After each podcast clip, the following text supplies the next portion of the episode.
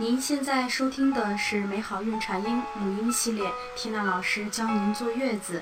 美好孕产婴，让爱回归家庭，用爱与科学呵护新生命的成长。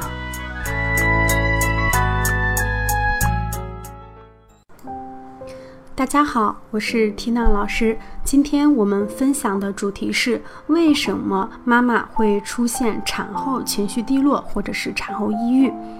百分之八十的妈妈从产后第三天开始会出现莫名其妙的情绪问题，或者是精神状态发生很大的改变，主要表现为烦躁、易怒、爱哭、小题大做、情绪低落或者是失眠。这种症状会持续七到十天之后自然消失，我们将这种情况称为产后情绪低落。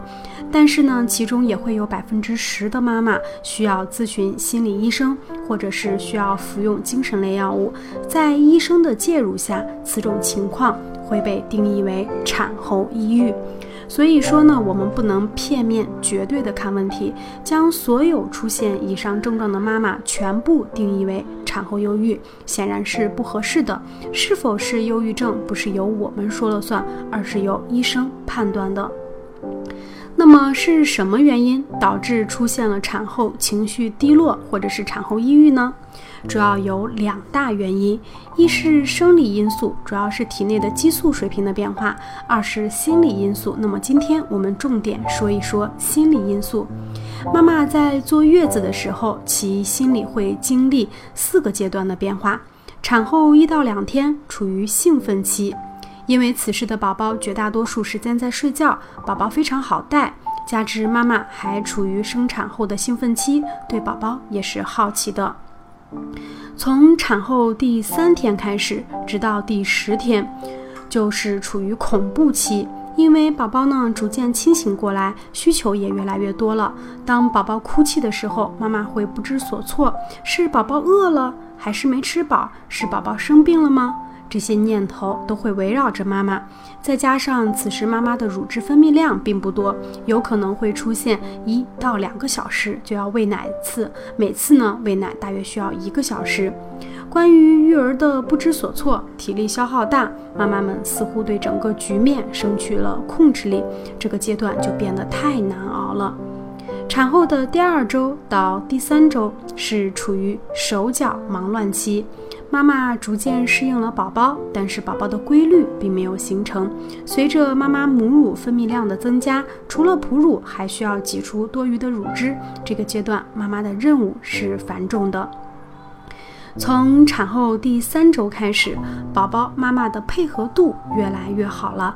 即使对于母乳喂养的宝宝来说，也基本上有了自己的规律。大多数宝宝白天平均三个小时喂一次，有时候晚上可以到四至五个小时。通过分析，我们可以得出，在最恐怖、最无助的产后三到十天，正是妈妈无力感越来越强烈的时期。就是对于一个正常人来说，当我们在工作、学习、生活中对周围的环境变得无法控制时，此时的我们也很容易引起情绪低落。